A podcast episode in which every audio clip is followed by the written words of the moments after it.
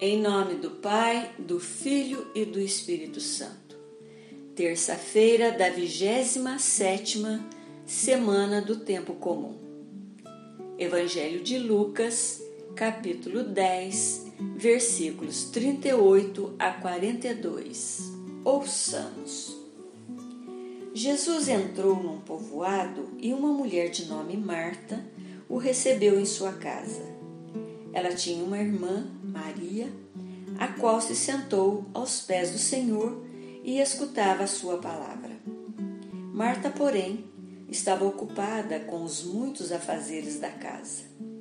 Ela aproximou-se e disse: Senhor, não te importas que minha irmã me deixe sozinha com todo o serviço?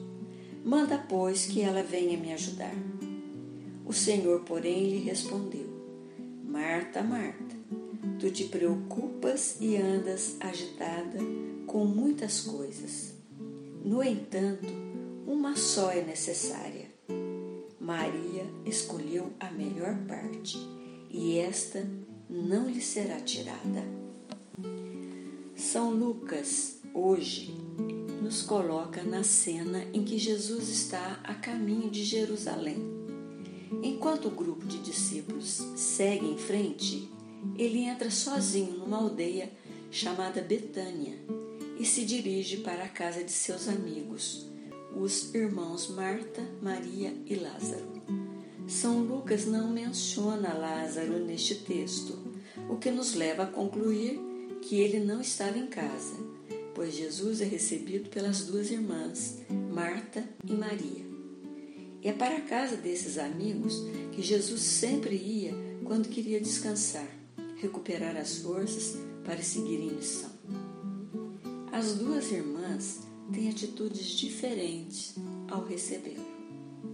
Maria, certamente, a irmã mais nova, deixa tudo e fica sentada aos pés de Jesus, ouvindo seus ensinamentos. Sentar-se aos pés era atitude de discípulo, daquele que queria aprender do Mestre. E esse era um direito dado somente aos homens. O fato de Maria estar sentada aos pés de Jesus era uma cena estranha, porque a mulher não estava autorizada a ouvir como discípula os mestres da lei. E esta atitude de Maria a caracterizava como verdadeira discípula, aquela que escuta a voz do Senhor, acolhe sua palavra e alimenta-se de seu ensinamento. Marta é diferente. Se preocupou com o bem-estar de Jesus e se empenhou em dar-lhe o melhor atendimento. Provavelmente se dirigiu à cozinha para preparar a melhor refeição que podia para oferecer ao seu ilustre hóspede. O que não era nenhuma novidade. Cozinhar, fazer pão, servir a todos, lavar-lhes os pés, era uma atitude própria das mulheres daquela época. E diante de tantos afazeres, Marta reclama para Jesus que Maria estava deixando sozinha com todas as tarefas. E Jesus carinhosamente vai lhe dizer: Marta, Marta, você se inquieta por tantas coisas, mas uma coisa só é importante. Jesus não está criticando o trabalho de Marta, a disposição em servi-lo. Muito pelo contrário, Jesus reconhece o seu esforço, mas o que ele quer dizer que a mulher não deve ficar reduzida às tarefas de casa.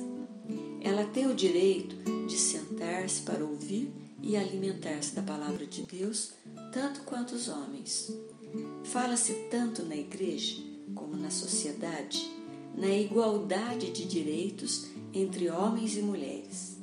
Mas não é isso que acontece presenciamos diariamente discriminação de gênero, principalmente no mercado de trabalho, onde mulheres que exercem as mesmas funções que os homens e ganham muito menos.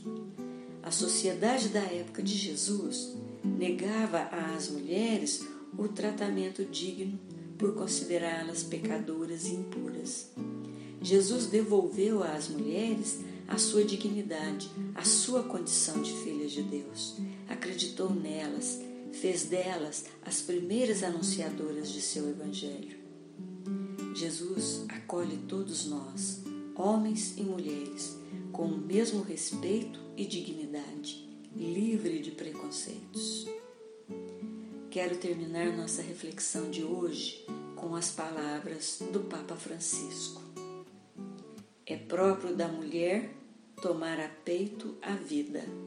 A mulher mostra que o sentido da vida não é continuar a produzir coisas, mas tomar a peito as coisas que existem.